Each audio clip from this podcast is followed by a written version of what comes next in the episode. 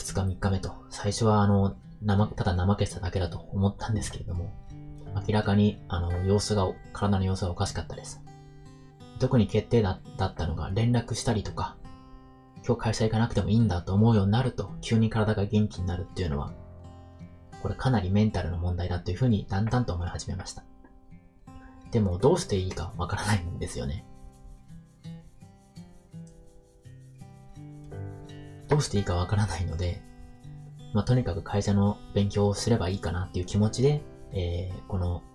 2、3日過ごしていました。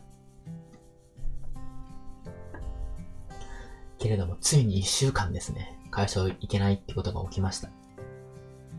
で、これは、さすがに、あの、病院に行かなければならないと。これはまずいと思って、えー、病院に行って、重症を話して、おそらくうつだと思いますということを、えー、精神科の先生に、えー、言っていただいて、で、給食届ですね、を作っていただいて、給食という形になりました。正直ですね、まあいろいろやってこうなってしまったってことは本当に残念な気持ちでした。あの、本当に本当に、あのー、なんとかいろいろやりたかったんですけれども、本当に会社でなんとか僕やろうと思っていたんで、給食になるのは本当にあの、申し訳ないなって気持ちでした。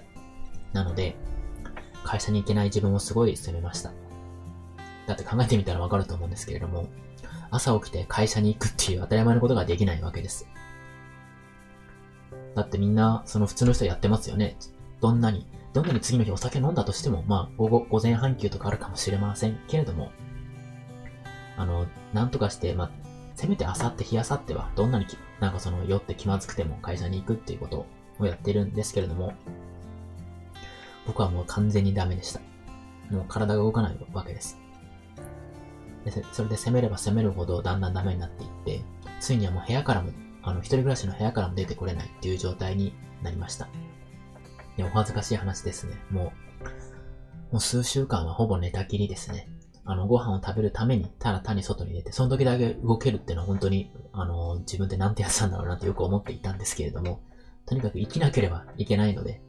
あの、なんとかご飯を食べてみたいなことですけれども、だんだん食欲もなくなってくるわけです。で、ついには会社ともあんまり連絡を取れなくなってしまって、会社からですね、実家にですね、連絡が行くようになります。で、親にも、えっ、ー、と、部屋に来てもらったりとかして、本当に、あのー、大人になったのになんて情けないんだという、本当に、あのー、本当に情けない気持ちでした。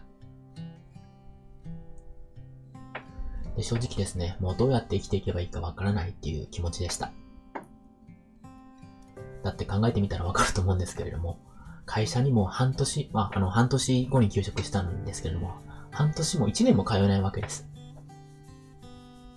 で、僕自身ですね、えっ、ー、と、スーパーのバイトとかやりましたけども、それも3日で辞めてます。当たり前の、まあ、コンビニのバイトとかできないでしょうね。スーパーのバイトとかも3日で、えやめてしまったりとか、もうレジ打ちとかそういうのできないんですよね。本当にパニックになってしまって。なので、あのもう、生きるってことはお金を稼いでいかなければ、この日本では、日本というかまあどこでも、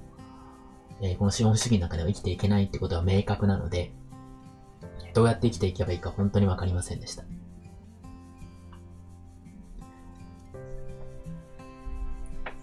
そんな時にですね、あの、この鬱を治る、治すのに散歩をするといいっていう情報を、え